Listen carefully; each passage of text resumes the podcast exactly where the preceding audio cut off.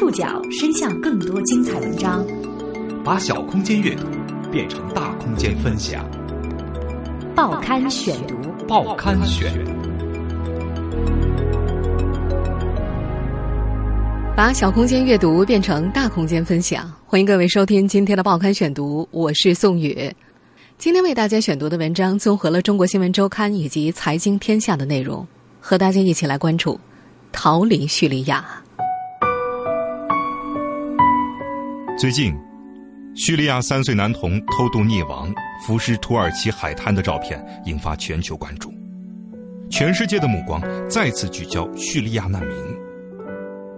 对于这些从战火中逃生的人们来说，他们面对生存时的焦虑和纠结，是普通人无法想象的。今天的报刊选读，我们将通过一位年轻叙利亚男子真实的逃亡经历，为您讲述。关于战争与和平、生存与生活的故事。最近，一个三岁的叙利亚小男孩艾兰的尸体漂流在海滩上的照片传遍了全世界，让很多人都感到心碎，也让席卷欧洲的难民危机成为全世界讨论的焦点。三岁的小难民倒伏在海滩上的照片，成为了逃欧难民潮的标志性的画面。一边是大量难民死亡事件带来的越来越沉重的人道主义责任，一边是欧洲各国因自身国情差异造成的对策难以统一。分析就认为，这次难民潮引发的经济社会问题和人道主义危机，已经成为这些国家难以承受之重。根据统计，近年来。已经有两千六百多名非法移民在横渡地中海前往欧洲的途中命丧黄泉，凶险的波涛丝毫没有减弱偷渡者涌入欧洲的热情。根据国际移民组织的最新统计数字，截止目前，今年已经有三十多万名难民和非法移民通过地中海进入欧洲，超过去年全年的数量。小艾兰的悲剧，给欧洲人重新审视自己过往政策提供了一个契机。如今，英国、奥地利、德国、加拿大、阿根廷等多国相继表示将会允许更多的难民进入境内。人都有规避风险的本能，是什么原因让这些非法移民甘愿冒死踏上前途未卜的路程？答案是贫穷和战乱。涌入欧盟国家的非法移民主要来自中东、北非和东南欧一些较为贫穷落后的国家。最近几年，来自叙利亚、利比亚、伊拉克、阿富汗等战乱国家的难民数量大幅增加。有分析预测，随着中东和北非局势持续恶化，今年横渡地中海偷渡者的数量可能会达到五十万人。欧洲近些年虽然遭遇经济发展瓶颈，但在偷渡者的眼中，依然是社会安定、生活富足的天堂。仿佛只要踏上欧洲的土地，人生从此就会发生翻天覆地的变化。从某种意义上说，事实确实如此。那些少数找到正式工作，并且通过大赦政策获得合法身份的偷渡者，自然不必多说。更多的人则没有这么幸运，他们为了维持生计，起早贪黑的打着黑工，小心翼翼的躲避着警方的搜查，一刻也未曾过上安稳的日子。但即便如此。也极少有人愿意返回故土，几乎所有的偷渡者都认为，这样的生活再苦，也好过留在家乡。接下来，我要为大家讲述一个相对幸运的偷渡者的故事，他的名字叫做阿卜杜勒。二十八岁的叙利亚人阿卜杜勒，就是这支偷渡大军中的一员。从今年初开始。他经历了一段数月之久的逃亡之旅，战火和贫穷逼迫他不得不背井离乡。报刊选读继续播出，逃离叙利亚。在二十八岁的叙利亚青年阿卜杜勒的心里，他的家乡大马士革在二零一一年之前美丽的如同人间天堂。夏天。阿卜杜勒经常和妻子依偎在城郊的萨利西亚小山上，听鸟语，闻花香，俯瞰山下的绿洲与远处茫茫无际的沙漠。他曾在山上随手拍过一张大马士革全景，并把它设置成了在社交网站脸书上的个人主页背景，沿用至今。阿卜杜勒说：“以前真主宠爱谁，就让谁生活在大马士革，而现在，时过境迁啊。从二零一二年开始，每个月总有两三次，他在大马士革的家门前总会布满迫击炮弹爆炸后的碎片。有两次，他的汽车也被炸坏，所幸自己和家人没有受伤。阿卜杜勒特别害怕，他说自己没有多少钱。”但最害怕的是妻子和父母受伤，只要战争一天不停止，危险就随时会降临到自己和家人头上。他说：“子弹射进来，鲜血涌出去，只要一分钟，生命就结束了。”二零一三年，在叙利亚海湾银行工作两年之后，因为目睹了一次恐怖直播，他变得特别厌恶战争，并且极度恐惧死亡，开始有了逃离叙利亚的想法。那一次，三辆汽车在银行附近爆炸，二十人当场毙命，多人伤势严重。爆炸点紧邻一座军事检查站，他原本以为这里是安全无虞的。回到家之后，阿卜杜勒感觉冷透了。他说：“你见过大街上同一个国家的人拿着刀枪刺向对方吗？当你返回家中，看见你心爱的东西碎成一地。”也不管你愿意不愿意，我不想再这样下去了。我决定挑战自己的命运，至少要反抗一下。收入的日益萎缩，加速了他逃离的脚步。二零一一年，他每个月能从就职的银行拿到三万五千叙利亚镑，当时相当于七百美金。叙利亚内战爆发之后，货币快速贬值。内战爆发前后。叙利亚镑对美元的汇率是五十比一上下，大约两年之后变成了一百四十比一，而他的工资却一直没有上涨，一家人体面的生活越来越难以维系。二零一三年十一月，阿卜杜勒辞去了大马士革的工作，在黎巴嫩谋了份会计师的职位，月薪大概是八万叙利亚镑。二零一四年底，随着叙利亚危机外溢，黎巴嫩安全局势跟着恶化。黎巴嫩的房屋租金和交通费用也快速上涨，阿卜杜勒的生活再次捉襟见肘。而他的家人所在的叙利亚大马士革，二零一三年初面粉短缺的时候，过去只卖二十五叙利亚镑的面包，一度涨到了五百叙利亚镑。如果一家人仅靠他每月八万镑的收入生活，恐怕两三天才能吃上一顿。阿卜杜勒不得不回到家乡，以图另谋出路。他想在叙利亚重新找一份能够养活家人的工作，但根本就找不到。要想活下去，好像只有离开叙利亚一条路。离开叙利亚去哪儿呢？一位偷渡出去的堂兄为阿卜杜勒提供了一个选择：荷兰。如果能在荷兰申请到难民身份，政府将每月补贴难民家庭一千五百欧元作为生活费用。这对于在叙利亚根本吃不饱肚子的阿卜杜勒一家来说，如同福音。报刊选读继续播出，逃离叙利亚。二零一五年一月，阿卜杜勒的一位堂兄偷渡到了荷兰。堂兄告诉他，如果能够在荷兰申请到难民身份，政府每月会补贴难民家庭一千五百欧元作为生活费用。堂兄的话让阿卜杜勒如同听到了福音。他想，如果自己也像堂兄一样抵达荷兰，家人就能有更好的生活。而且，按照荷兰当地的政策，在获得难民身份的三个月之后，他就可以把家人接过去。他甚至向家人发表了振奋人心的演说。他告诉家人，除了获得生活补贴，他甚至还可以申请贷款，读一个银行和保险专业的硕士。因为堂兄告诉他，如果申请下来难民身份，他读书的贷款是无需还给政府的。在那时候的阿卜杜勒的心里，荷兰虽然很远，但好像离天堂很近。从一月底，阿卜杜勒就开始了逃往荷兰的准备工作。如果一切顺利的话，一路上他将通过徒步、骑自行车、火车、轮船和飞机等至少五种方式，穿越土耳其、希腊、马其顿、塞尔维亚、匈牙利、奥地利和德国，最终抵达荷兰。阿卜杜勒说：“这条线路是既定的，大多数成功偷渡到欧洲的人都是那么过去的。从一月底到五月初的小半年里，阿卜杜勒东挪西借凑了五千欧元，同时通过堂兄拿到了各国蛇头的联系方式。按照他们的要求，他也备齐了合法的和伪造的两套证件。天气太过寒冷的时候，不适合逃离。一直到气温回暖的五月，阿卜杜勒终于开始了生死逃亡。五月八号是他正式逃亡的起点。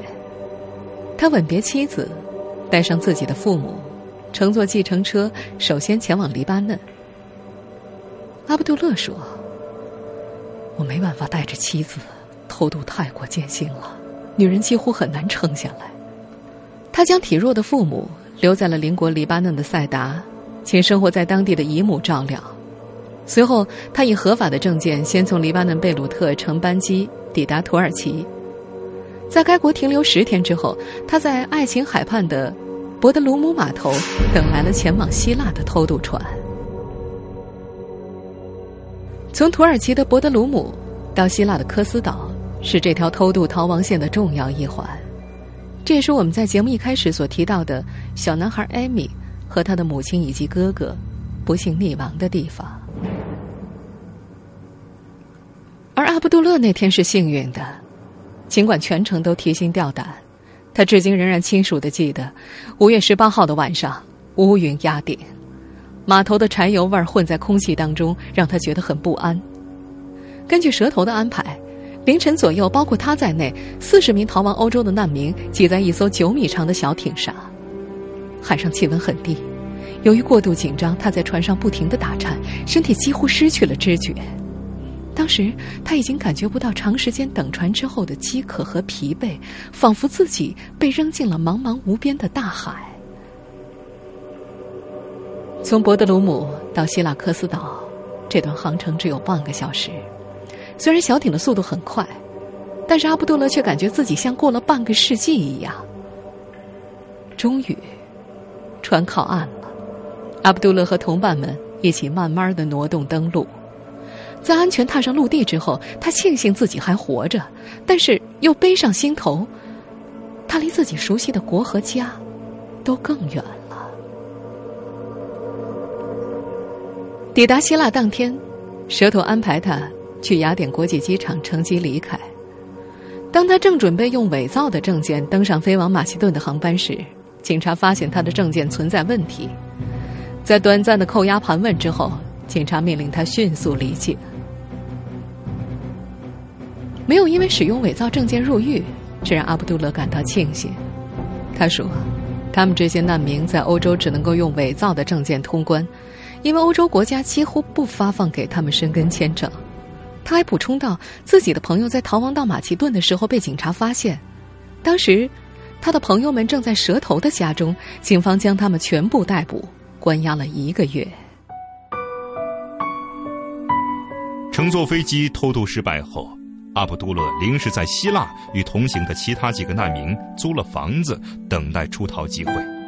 他们接下来的逃亡主要依靠步行。报刊选读继续播出，逃离叙利亚。六月十三号晚上八点，根据蛇头的安排，阿卜杜勒他们花了六个小时徒步穿越过希腊边境的无人区，抵达了马其顿。马其顿是个小国家，但是它南临希腊，北傍塞尔维亚，是陆路穿越西欧必经之地。六月十四号，为了躲开边防警察的巡逻。阿卜杜勒不得不在边境的森林里藏了一整天。六月的马其顿，天气炎热干燥，锈色的烟雾从灌木丛里升起。阿卜杜勒口渴难耐，但他只能一小口一小口啜饮着自己携带的水，偶尔吃一口压缩饼干充饥。从叙利亚到希腊的途中，他可以买到食物。但是从穿越马其顿开始，他就靠从希腊带来的食物支撑着，因为在接下来的逃亡当中，他的一切行动都是非法的。走出森林之后，他又徒步了一天，到达马其顿的德米尔卡皮亚。在蛇头的指点之下，他花了一百五十欧元从当地人手中购买了一辆二手自行车。在过去很长一段时间里，通过汽车、火车甚至飞机等交通工具，在东南欧国家之间偷渡，并不像当下这么困难。但是由于非法移民大量涌入，欧洲不少国家都加强了对边境口岸的管控。根据马其顿官方统计，从今年二月到六月，穿越该国边境的难民同比增长了四倍。在今年八月二十三号之前，马其顿政府一直对大量涌入的难民采取限制措施。这种限制和管控，使得涌入的难民不得不采取各种方式规避警察的视线。自行车，大概是他们可以选择的性价比最高的交通工具。阿卜杜勒说：“马其顿人很会捞快钱，他们把上一批难民使用过的自行车收集起来，运到希腊与马其顿的边境去卖。”当然，这也让像阿卜杜勒这样的新来难民方便了很多。那时，在马其顿的公路上，经常可以看到成千上百的难民结伴骑行。当地警察对这种骑行大军也是睁一只眼闭一只眼，他们主要把警力投入在打击走私人口的犯罪网络上。在穿越马其顿的过程当中，阿卜杜勒平均每天要骑行十四个小时。六月十七号，在马其顿首都斯科普里附近的库马沃诺。他以七十欧元的价钱把那辆自行车卖给了当地的车贩子，接着继续徒步走向塞尔维亚国境。六月十八号晚上七点多，在穿越马其顿与塞尔维亚边境时，走在前面的一组偷渡者被边防警察发现之后，遭到鸣枪示警，一名难民死于警方的枪口之下。因为走得比较慢，距离前一组难民还有些远。阿卜杜勒这组人躲到了灌木丛里，树叶缝隙下的长夜，像一条黑色的隧道，没有星光，古怪又陌生。阿卜杜勒和几个伙伴不敢发出一丁点声响，远处能够听见直升机螺旋桨转动的声音。七个小时过去了，阿卜杜勒和他的伙伴们中途由于紧张和虚弱沉沉睡去。他们醒来时，身上已经冻得麻木了。阿卜杜勒回忆，在躲避警察的藏身过程中，他内心始终坚定的告诉自己：只要自己命够硬，他就一定能够抵达荷兰。已然沦落至此，他就得背负着责任继续前进。他想象着自己到了荷兰之后有了新家，一定有花园、谷仓和鸽子，在那里。他和妻子还要生养孩子，生命中重要的东西都不会轻易遭到破坏和失去。等到天微亮，大概判断警察已经离开，阿卜杜勒一行终于穿过边境线，进入了塞尔维亚。阿卜杜勒的逃亡生涯仍在继续，随后他又陆续穿越了塞尔维亚和匈牙利的边境线，到达奥地利。他距离最终的目的地越来越近，但在奥地利火车站，他被捕了。报刊选读继续播出，逃离叙利亚。九月三号，在小艾米的照片引发全世界的震惊之后，奥地利首都维也纳警察局局长表示，从匈牙利抵达维也纳的难民不需要经过查验或登记。就可以继续前往其他欧洲国家。而在六月二十六号，阿卜杜勒到达奥地利的时候，对待难民的政策还没有这么宽松。那天，当他打算从奥地利搭乘火车去往德国的时候，警察走过来盘问他的身份。显然，他没有合法的申根签证，于是他被捕了。有了先前偷渡和躲藏时的种种经历。在被捕的那一刻，阿卜杜勒已经不感到意外，反而有种终得解脱的感觉。他的心里甚至早就做好了随时被逮捕的准备。阿卜杜勒说：“其实西欧这些国家的生活条件都很好，能留在奥地利的话，我也算某种程度上成功了。”他们先被送到了当地警察局，拍照留档，然后被送往难民营。随后，警察把申请难民身份的阿卜杜勒送到了奥地利埃费丁市的一处公寓。公寓里还有一名和他经历相似的叙利亚难民。通常当地政府会把同一个国家来的难民安排在一起居住，这样大家比较好沟通。现在，阿卜杜勒和室友共用的公寓大约有五十平方米，里面包括一个大客厅和公共厨房、卫生间。政府为他们配备了基本的生活必需品，并且每天给他们每人五欧元的生活费。与留在叙利亚战乱中的亲人相比，阿卜杜勒觉得自己已经非常幸福了。现在他每天花两个小时学习德语。下一步，阿卜杜勒打算通过法律途径先获得难民身份，再把家人接过来。他说：“如果在荷兰的话，再过五到六个月，他就能把家人接过来；但是在奥地利，可能要花更长的时间。如果他的家人能够顺利到达奥地利，政府会帮他租一间新的公寓，他还能从福利机构每月获得九百欧元的生活补贴。虽然这笔钱低于奥地利人的平均月薪，但是阿布杜勒认为他在学好德语之后，可以找一份正式的工作，拿到和当地人一样的薪水。”如果换做以前，阿布杜勒不会建议任何同胞非法越过边境线。但在奥地利生活了一段时间之后，他每天都和自己已经在做逃往欧洲准备的叔叔艾哈迈德沟通，提醒他在逃亡的过程当中带足食品和药品，注意警察，在和蛇头打交道的过程当中要多加小心，因为他们既狡猾又唯利是图。一路下来。